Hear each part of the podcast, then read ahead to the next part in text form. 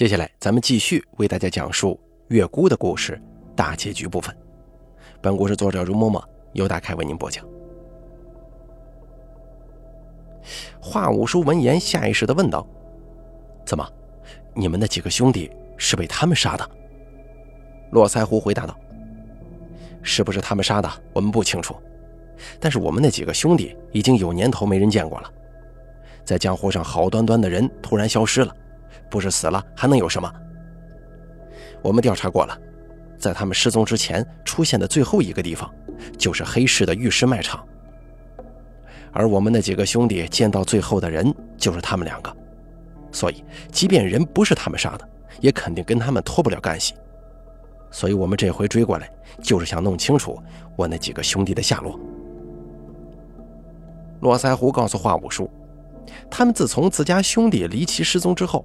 就开始追查他们的下落，最后查来查去，他们通过黑市上的一些玉石买卖，查到了于田尉迟氏后裔的田大姑与田六爷头上。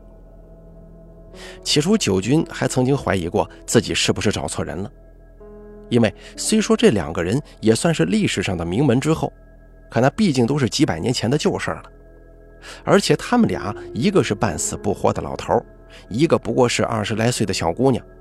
又有什么能耐可以拐带走自家那几个孔武有力、一身横练的兄弟呢？可是细查下去，结果让他们大吃一惊。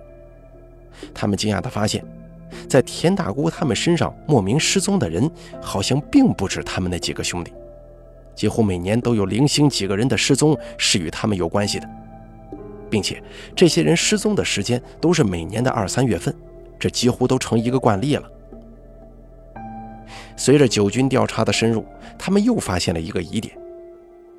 根据前些年那些见过田大姑与田六爷的人描述，那田六爷的身子最近几年是越发老得厉害，可是田大姑却没怎么见变。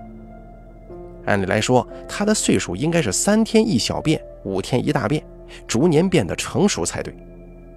可她呢，始终是一副小姑娘的模样，几乎看不出身体上面的发育。最让九军的人惊讶的是田六爷与田大姑之间的关系。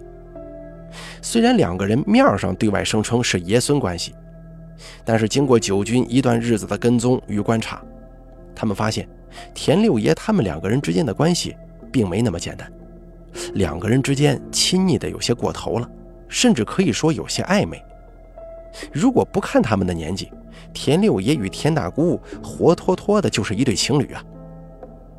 而且，从田大姑这些日子里表现出来的生活习惯与处事方式来看，她的实际年龄也应该比看上去的岁数要大得多。咱们都说一个时代有一个时代的风貌，风貌具体指什么呢？说到底就是人的精神头与生活习惯，这方面任何人都做不了假，更没有办法去改变。于是九军的人在追查之下，终于探到了田大姑二人的行踪。眼见时间又到了二月份，九军那边一商量，决定先不打草惊蛇，而是跟着田大姑他们一路过来，想看看每年的这个时候，田大姑他们究竟是把人弄到哪里去了。如此一来，既能查到先前他们那些失踪兄弟的下落，也能看看田大姑他们两个玩的究竟是什么路数。结果一路跟下来，九军就查到了田大姑他们要上的这趟火车。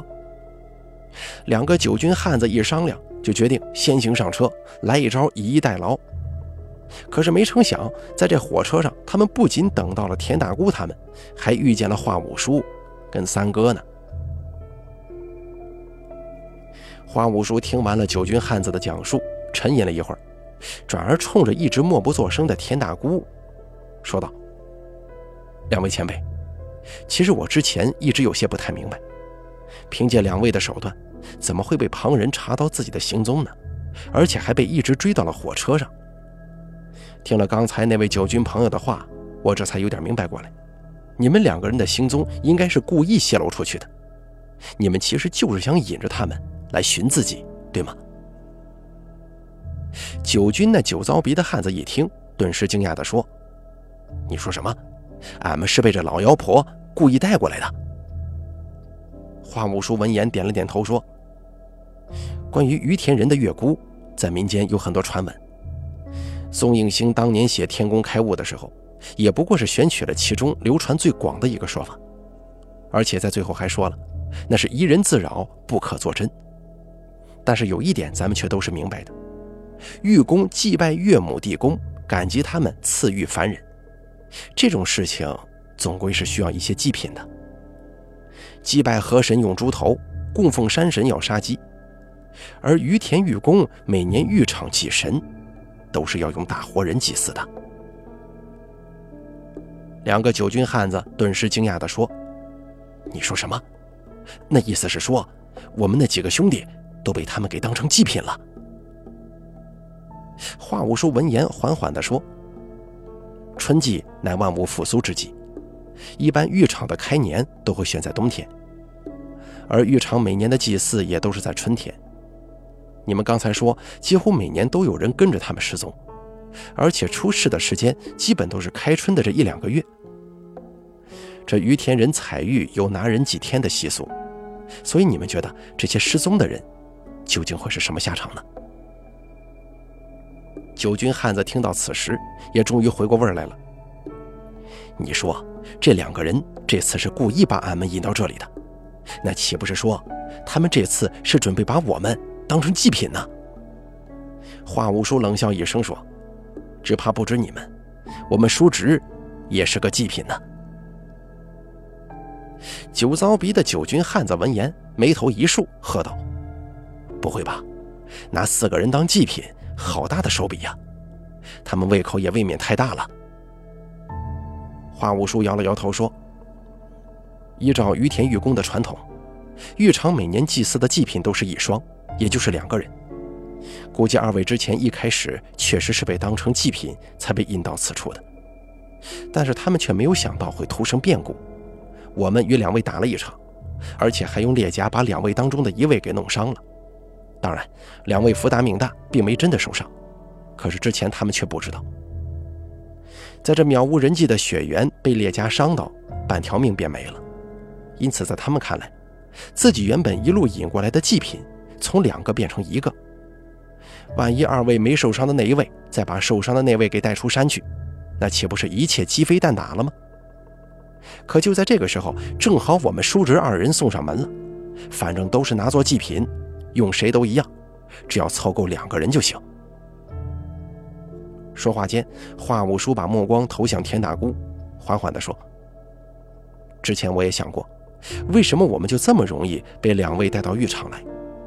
原本这种隐蔽之处，知道的人自然是越少越好。我自认我们两边还没有投缘到可以分享这等秘密的程度。不过后来听到九军这两位朋友的话之后，我才恍然大悟。敢问前辈，我应该没说错吧？田大姑闻言轻叹一口气，说道：“我们也是没办法。”我一个弱女子，身上没什么力气，老六也老了，不比他当年。这浴场远离大路，又没有车辆可行，一路过来很不容易。我们是没有办法带着两个大活人赶这么远的路的，所以只能让你们自己跟着走过来了。田大姑这轻描淡写的一番话，看似完全没有把人命放在心上，仿佛在浴场用活人献祭。就如同是杀鸡宰羊一般无关轻重的事情。田大姑这个态度彻底把九军那两个汉子给惹毛了，当即酒糟鼻就大声喝道：“老子虽然也杀人，但是做不出把人当鸡狗来祭天的恶事，这事儿你们也真的敢认？我们那几个兄弟难道被你们给祭天了吗？”田大姑轻笑几声说道：“都是杀人，用不着分什么高低贵贱。”谁也不比谁强一点。再说了，你们那几个兄弟死的也不冤呢。他们那是盯上了我们手中的玉髓，也是存了杀人越货的心思，只不过是被我们抢的先手。这事儿其实也没什么好说的，杀人总比被人杀要好吧？难道不是吗？这个时候，那长着络腮胡的九军汉子说道：“我们那几个兄弟的尸首现在何处？”田大姑抬手一指身后的溶洞，就在浴场里。不过你们要是想替他们收尸，我劝你们还是死了这条心吧。这浴场现在暗河水流很急，他们几个的尸体全都泡在水里，早不知道被冲刷到哪里去了。不过这也不打紧，一会儿我再把你们几个全部杀了祭天，把你们的尸体都扔进水里，你们兄弟黄泉路上自然会再相见的嘛。哼，你好大的口气呀！九军那两个汉子冷笑一声：“想要我们兄弟性命，那可得看你有多大本事了。”说着话，那两个九军大汉把身上的背包往地上一甩，蹲下身子就从包里掏出七八节长短几乎完全一样的螺纹钢管，黑漆漆的摆了满地。谁也不知道这东西究竟是做什么用的。三哥瞧着堆了一地的黑皮钢管，心下不由惊叹一声。虽然早看到这两个九军也不知道从哪里弄了一个行囊背在身上。体积还不小，可是谁能料到两个人的包里居然会装着这么一大堆钢管？这两个人随身带着这么多钢管干什么呀？正在三哥疑惑之际，这两个九军汉子居然把这满地钢管一节一节地组装到了一起。等到两个人每人把手上的钢管都弄到两米多长之后，他们又各自从怀中掏出一根一尺多长的尖头利刃。扭到了他们钢管的顶端，随后两个人各自端着一条一人多长的尖头钢管，威风凛凛地站在风口处，就犹如神兵下凡一般。此时三哥才看明白，原来这两个九军是各自变出了一条两米多长的大枪在手上啊！要说在江湖上各种怪模怪样的兵器，三哥都算是见识过，可是他却还头一回见到。有人居然会把两米长的大枪带在身上闯荡江湖啊！咱们先不说这种兵器没有匕首那种短兵刃趁手，光是携带就足够令人头疼一阵了。这个时候，华五叔在一旁低声说：“剑是百兵君子，枪为百兵之祖啊！这两个九军用的毛枪都是过去军阵对战时用的兵器。”不同于那些江湖上街头斗殴的兵人，虽然灵巧不足，但招式都是大开大合、凶猛异常，不玩花招，招招都是直奔取人性命的。乍一交手，也是很不容易应付的。华五叔这边话音刚落，络腮胡的九军汉子纵声说道：“俺们九军的本事，都是昔日在战场上拼杀赚回来的。那个时候，咱们铁枪烈马，谁都能挡得住。”再厉害的军阵，几个来回就能四个口子，把他们冲个七零八落。如今这马已经没啥用场了，但是铁枪还行。要不是对上现今的枪，咱这杆长枪是落不了下风的。我们失踪的那几个兄弟功夫都不错，只是他们当时都没带着铁枪。我寻思着，你们两个就算本事有一点，但身上又没枪又没炮的，我们难道用铁枪还收拾不了你们两个吗？说着话，那络腮胡九军汉子把这铁枪杆子往地上一杵，放声说道：“俺们也不是弄不到真枪，不过想来想去，咱们这江湖事情还是江湖了，用那些玩意儿算不得什么英雄好汉。所以今天我就准备用这祖宗传下来的东西，跟你们做一次了结。你们敢不敢接呀？”这个时候，田大姑干笑几声。如今已经不是你们九军骑马冲杀那个年月了，你还真以为你们这铁枪一拿出来就能横扫天下了？我们既然之前能做掉你们的兄弟，今天也一定能够接过掉你们，尽管放马过来就是了。田大姑这番话一说完，一直没做声的田六爷立马就从怀里掏出了几枚铁丸，夹在指尖。三哥知道，田六爷的飞石功夫看似。如同顽童的弹弓，但是威力着实不小。如果配上铁丸打在头上，那就是一个血窟窿，寻常人等根本招架不住。显然，九军的人也都知道飞石的厉害，一见田六爷的铁丸往外一亮，立马就摆出了一副防御的姿势，向后微微撤了半步。田大姑见状，当即笑了：“两位。”不是说要与我们一决胜负吗？怎么还往后面退了呢？难道不是一拥而上吗？络腮胡听了田大姑之言，面无表情地说：“今天我们兄弟赶路，已经有些累了，想先歇一下。咱们明日再战好了，反正我们不着急。如果两位还有急事儿，不妨先出手啊。”田大姑闻言，面色微微一变，笑着说：“好的很，你们最好就这么一直站在那边，别挪窝。晚上这山中风可凉得很呐，你们两个别给冻出个毛病来。这就不劳您费心了。不过我觉得我们兄弟应该不用站到半夜，毕竟二位如今赶时间，难道不是吗？”三哥被众人这一番话弄得是摸不清头脑。只得问华五叔他们在说些什么。华五叔盯着面前这两拨人，低声回答道：“你忘了，之前这两个九军说过，田大姑他们是选中了日子，专门赶在今天过来的。”三哥回想了一下，这才想起来，那络腮胡方才确实说过这么一嘴。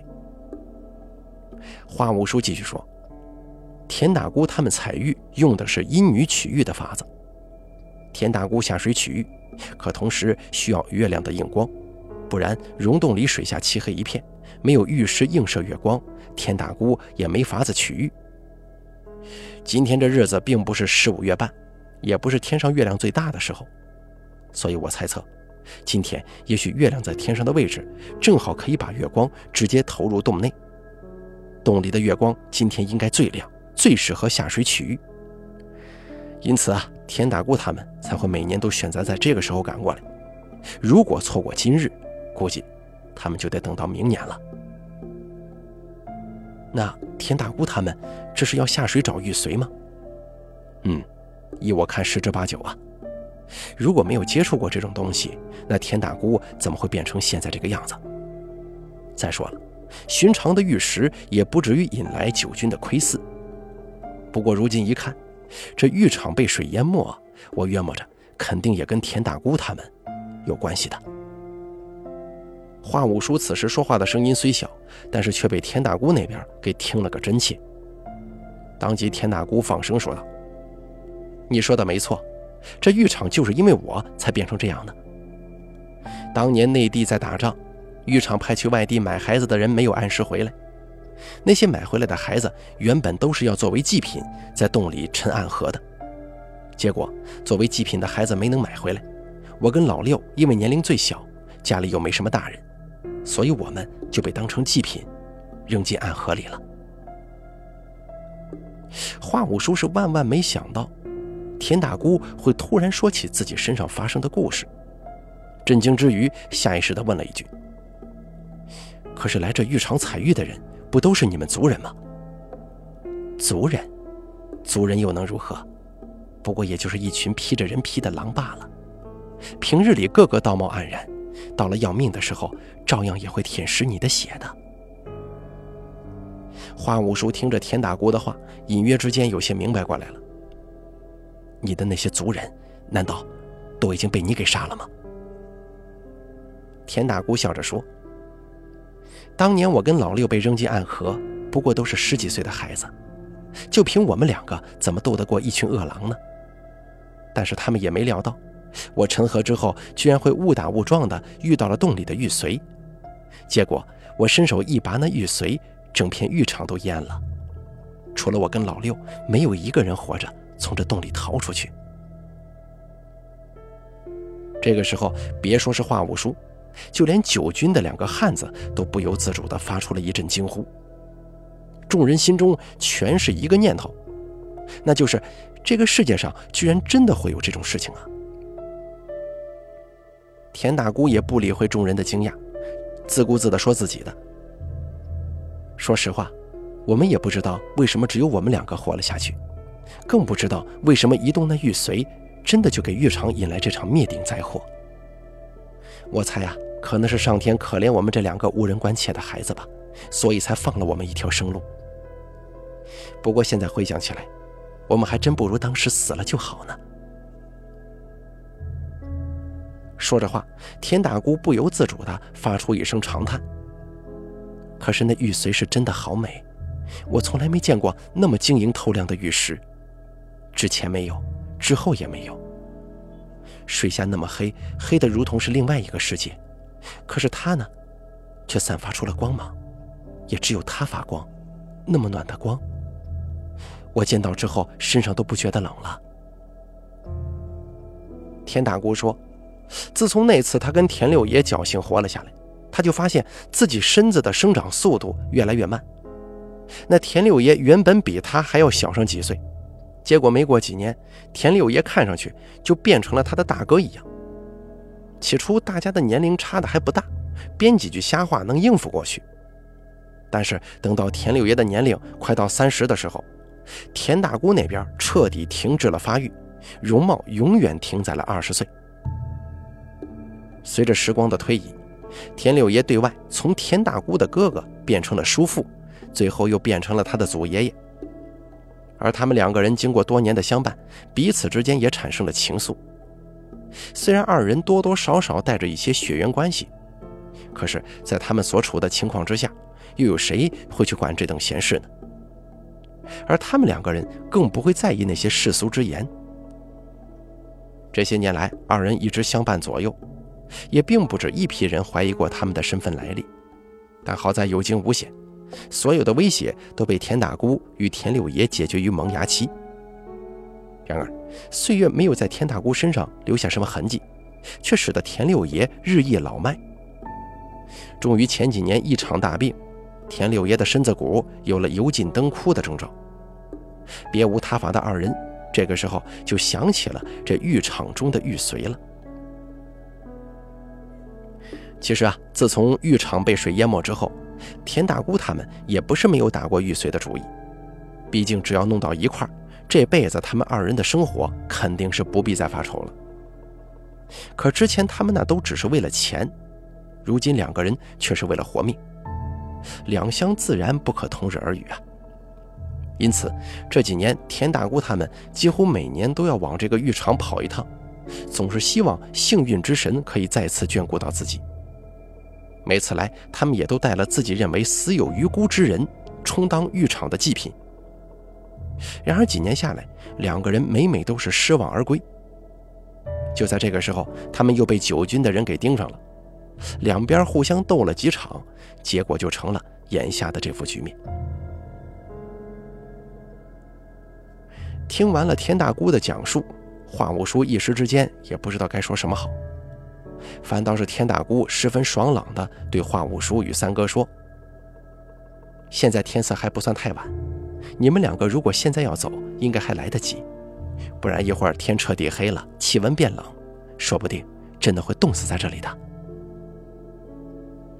三哥是万万没想到，田大姑居然会在这个节骨眼上劝离。虽说他与华五叔此时已然是对眼前的事情置之身外。不会插手帮助任何一方，但是田大姑会出言让他们离开此地，却还是大大的出乎了他的意料。田大姑自然也明白三哥心中所惊，可他却以一种很不以为然的口气对三哥说：“现在我们是没有精力去搭理你们了，这两个酒狗肯定也是担心我们这边有什么机关，不敢贸然上前，当然也没有法子去阻拦你们。”所以，趁我们两边人马在这里僵持着，你们最好要走赶紧走，再不走可就晚了。三哥闻言不解地说：“你为什么要放我们走呢？”田大姑笑着说：“怎么能叫放你们走啊？现在是我们两边都没有法子拦你们，你们要是走了，我们都能安心对敌，省得担心你们会突然出手帮助对方。”老太太，我难得有年轻人能看上，旁人对我那不过都是一些色欲的心思，可是你却是单纯无杂质的那种喜欢，这种感觉女人是不会搞错的，所以我觉得也不能让你白喜欢老太太我一场啊，让你从这个烂摊子里抽身，算是我送给你的回礼好了。说话间，田大姑悠然地说：“再说了。”指不定这浴场里今天又要多四条人命，我可不想让我跟老六的故事就这样随着我们一起化为虚无。你听了我的事儿，就好好活下去，有时间把我们两个人的故事多说给别人听一下，也不枉咱们结识一场这份情谊嘛。三哥闻言刚想再说什么，却被身旁的华五叔伸手一拉。三哥扭头望向华五叔，只见华五叔正身对着田大姑和田六爷行了一礼，口中说道：“多谢两位前辈了。”说完，华五叔就要带着三哥起身离开。说：“咱们就这么走了吗？”江湖上的种种恩怨，也不是咱们随意可以插手去管的。你如果留下来，你有想过自己要帮助哪一方吗？九军是为了报仇，玉公是为了守护自家的隐秘。你觉得他们谁是错的？呃，这华五叔这一问，把三哥问得一时语塞，不知该如何回答。华五叔这个时候轻拍了三哥的肩膀两下，轻声说：“走吧，江湖上跟世间其他的事情一样，很多东西是说不清对错的。面对这些事情，咱们最好的做法就是别去管它，抽身离去。原本今天这事儿咱们就不应该掺和进来，如今咱们离去，也是理应之举。”华五叔话音刚落，那两个九军汉子放声说道。二位只管自行离去，咱们跟着两个彩玉的过节不会牵连旁人。要是今日我们兄弟二人死在此处，也劳烦二位给我们家中传个话回去，到时候自然有人再来寻他们。咱们江湖上的恩怨，不死不休。华五叔听闻此话，也不再搭茬，直接拉着三哥就往雪谷外面走。三哥走了几步，忍不住转身去望。只看到田大姑面若桃花的对自己在笑呢。田大姑见三哥回头看自己，立马对三哥挥了挥手，让他径直离去，莫要停留。三哥无奈地看了看田大姑与田六爷，随后又望了两个手持铁枪的九军汉子几眼，轻叹一声，就随即跟在华五叔的身后缓缓离去了。三哥跟着华五叔回到树落的时候，天已经黑透了。两个人前脚刚进旅馆，后脚外头就下起了鹅毛大雪。没多一会儿，外面的积雪就几尺厚了。旅店的藏族老板告诉三哥他们，好些年没下过这么大的雪了。瞧那阵势，山里没有个四五天时间是进不去人的。外面的公路会被这场大雪封上个几天。随后，旅店老板还十分大方地对三哥他们说。他们藏人都是爽快性子，绝不做趁火打劫的事儿。这几天，三哥他们住在店里，房钱他都不要了。出门在外遭遇到雪灾被困，本来就不是什么开心的事儿。希望他这份善意能帮着三哥他们排解掉几分忧愁。三哥听了旅店老板的话，心中多了几分暖意。可他心中却明白，自己虽然整日愁容满面。却并不是因为自己被困在大雪之中，他心里真正担心的是山里田大姑他们一行人。先不论他们与九军的争斗胜负如何，光是这场毫无征兆的大雪，估计就够田大姑他们受一阵子。即便田大姑赢了九军，只怕也熬不过这场大雪。四天之后，山里终于可以进人了。在这几天的时间里，不管是田大姑他们，还是那两个九军，全都没能从山里出来。三哥与华五叔就是这个小村落唯一的两个外来客。后来华五叔自己进了一趟山，回来之后告诉三哥，说那片浴场已经一个人都没了，溶洞里的暗河都被冰封住了，根本没法寻人。华五叔在四周转了半天，才在一块石头边上寻到了半截螺纹管，两侧都是断面，一看就知道是从九军铁枪的枪杆上断裂掉落下来的。也不知道那杆铁枪是承受了多大的巨力，才被砸成这般样子。华五叔把那半截钢管交到了三哥手中，跟他说：“山里的事情现在就算了了。”人死人活，如今已经不重要了。这断掉的钢管收好，今后就算是留个念想。三哥随着华五叔娶了法罗回家之后，两个人着实是挨了家里老头子一顿臭骂。原本一个多礼拜就能跑个来回的活，硬生生的被他们拖到了十几天，而且两个人居然连一个电话都没有。得亏家里人知道这回是华五叔带队，应该出不了啥大事要是换成别人，估计早就遣人去寻了。华五叔与三哥把自己此番的遭遇详细叙述了一遍，告知给家里的老头子们知晓。老头子们听完华五叔的讲述之后，面面相觑，好半天没有一个人吭声。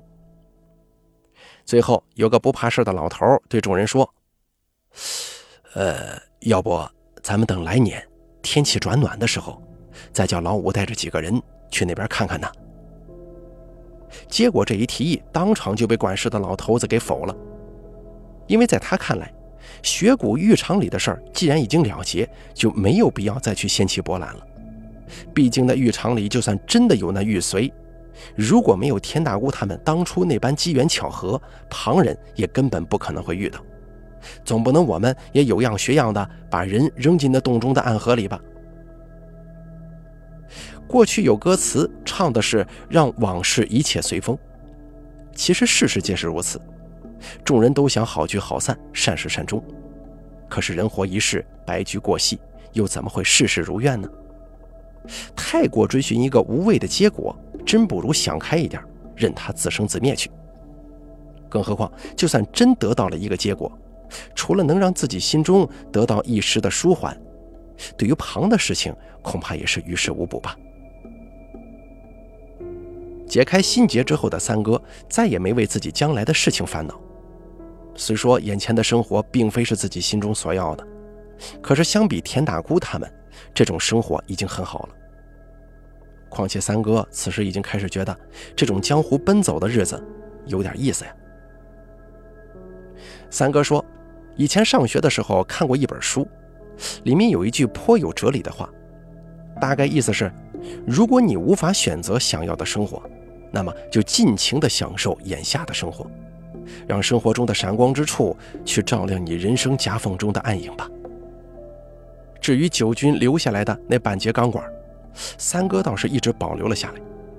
闲来无事之时，就会拿出来翻来覆去的看上一遍，在心中设想了无数遍，当初在雪谷浴场前，两群人之间究竟发生了一场怎样激烈的恶斗。故事说到最后。倒是有个小八卦可以说出来供大家乐一乐。话说从雪谷浴场回来之后没多久，三哥的家里就给他安排了一次相亲。在倡导恋爱自由的新时代之下成长起来的三哥，对于这种家里安排相亲的事儿，自然满满的都是反感。可是迫于老头子们的压力，他又不敢不露面。于是三哥那天也没特意打扮，直接穿着平常的衣服就去了。结果，三哥那次相亲回来没多长时间，家人就说他有女朋友了。仔细一打听，发现他的那个女朋友就是家里给他安排的那个相亲对象。众人听了之后，全都觉得有些诧异，因为依照三哥的性子，他是肯定不会跟家里相亲的姑娘多联系的。因此，三哥的此番处事行为着实有些古怪呀。可是没过几天，华五叔就在街上偶遇了三哥与他新交的那个女朋友，随即这一谜题就被华五叔给解开了。华五叔说：“那姑娘细眉细眼，白白净净的，眉眼之间与那田大姑倒是颇有几分相像呢。”好了。月姑的故事全部演播完毕了，感谢您的收听。本故事作者容嬷嬷由大凯为您播讲。